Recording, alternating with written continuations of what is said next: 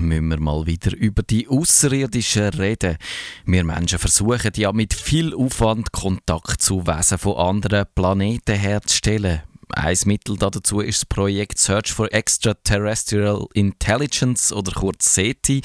Da sucht man schon seit 1960 mit den technischen Mitteln nach Zivilisationen im All, indem man das elektromagnetische Spektrum absucht nach Signal.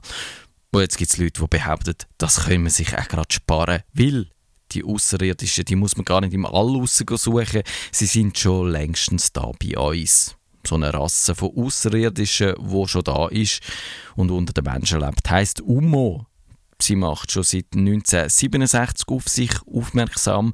Seitdem haben Ufologen, Wissenschaftler, Philosophen und auch ein paar normalsterbliche Briefe von diesen UMO bekommen.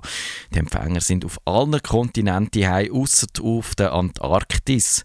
Und in diesen Brief steht, die UMO sei gekommen, um uns zu erziehen. Man könnte jetzt meinen, das sagen einfach ein paar Lehrer, aber äh, es gibt in dem Brief ein spezielles Zeichen, das ist mit einem speziellen Zeichen unterschrieben. Das besteht aus so einer Art einem H wo nach außen bogene Beinli und Ärmli hat und außerdem noch einen dritten senkrechten Strich in der Mitte. Und bemerkenswert ist, dass die Briefe von verschiedenen Orten geschickt werden. Und noch auffälliger ist, dass eben nicht das übliche wirre Zeug drin steht, wo sonst halt so geschrieben wird von Leuten, die der Meinung sind, dass sie Nachrichten aus dem Weltall empfangen haben eben nicht. Die UMO-Briefe haben viele von ihren Empfängern fasziniert.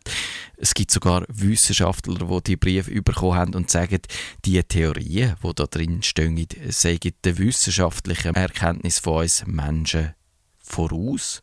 Spanien hat zum Beispiel der Juan Dominguez so einen Brief bekommen, zu Frankreich der Jean-Pierre Petit und beide finden, da gäbe es Erkenntnisse aus der Physik und Kosmologie, wo über unser Wissen rausgehen. Der Dr. Petit hat ein paar von diesen Theorien dann auch aufgenommen und weiterentwickelt und über Paralleluniversen nachgedacht. Und ein anderer Physiker aus Frankreich, der Dessandrier, ist zwar nicht ganz so begeistert gewesen, hat aber gemeint, er hätte jetzt keine wissenschaftlichen Fehler gefunden. Und sogar ein Skeptiker, der Dr. Jacques Vallée, hat gesagt, die Briefe seien die Arbeit von einem Dutzend von cleveren Doktoranden ebenbürtig. Und jetzt die grosse Überraschung, auch in der Schweiz haben die Umi ihre Spuren hinterlassen.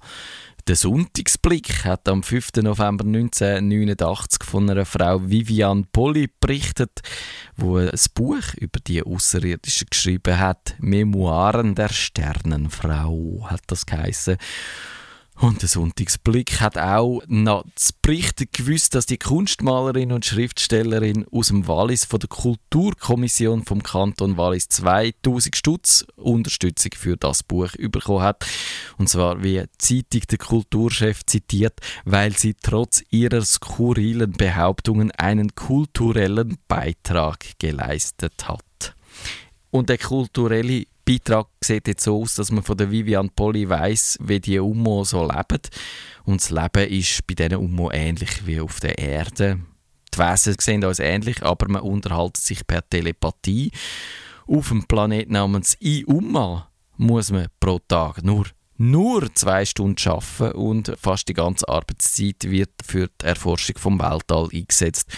Und die UMO sind Vegetarier, Krieg gibt es keine und eine UMO-Stunde geht neun Erdenstunden.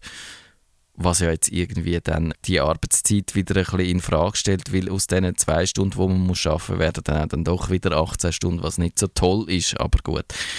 Und aus anderen Quellen weiß man ein paar andere Sachen über den Planet Iuma. Der ist 14,6 Lichtjahre von der Erde weg und wir sehen ihn aber nicht, weil es zwischen uns und der Erde eine Wolke aus absorbierender Materie hat. Dumme Geschichte. Und man hat neben diesen Briefen der UMOs auch UFOs gesehen, wo das UMO-Zeichen auf dem Rumpf hatten. Die UFOs sind vor allem in der Nähe von Madrid und in der russischen Stadt Voronezh gesichtet worden. Also, mit anderen Worten, es gibt keinen Zweifel, die Außerirdischen sind unter uns. Hm. Leider, traurigerweise, und es ist ein bisschen schade, weil eben die Geschichte ist dann als Schwindel aufgeflogen. Ein Psychologe namens José Luis Jordan Pena hat die ganze Geschichte erfunden. Und das hat er 1990 irgendwann in den 1990er Jahren zugegeben und er hat damit demonstrieren, dass Geisteskrankheiten weiter verbreitet sind, als wir meinen. 79% von allen Menschen sagen paranoid, meinte Jose Pena. Und eine Frau mit dem Namen Trinidad Pastrana hat ähm, Pena seine Geschichte bestätigt und erzählt, dass sie um die ganze Welt gereist ist, um die Brief auf die Post zu bringen und so den Eindruck zu erwecken, dass die UMO auf der ganzen Welt zu finden seien. Hm, was jetzt die Ufologen nicht von ihrem Glauben an die Außerirdischen abgebracht hat, die sagen, der Pena hätte ja das Fachwissen, das in diesen Brief vorkommt, selber gar nicht und könnte darum gar nicht der Autor sein und die nicht gefälscht haben. Und sogar wenn die Brief gefälscht wäre, dann müsse das sicher ein Desinformationskrieg zwischen der CIA und dem KGB dahinter stecken und überhaupt. Und ich glaube auch, dass im Wallis, dort im Wallis die Leute ganz sicher auch noch an die UMO glauben.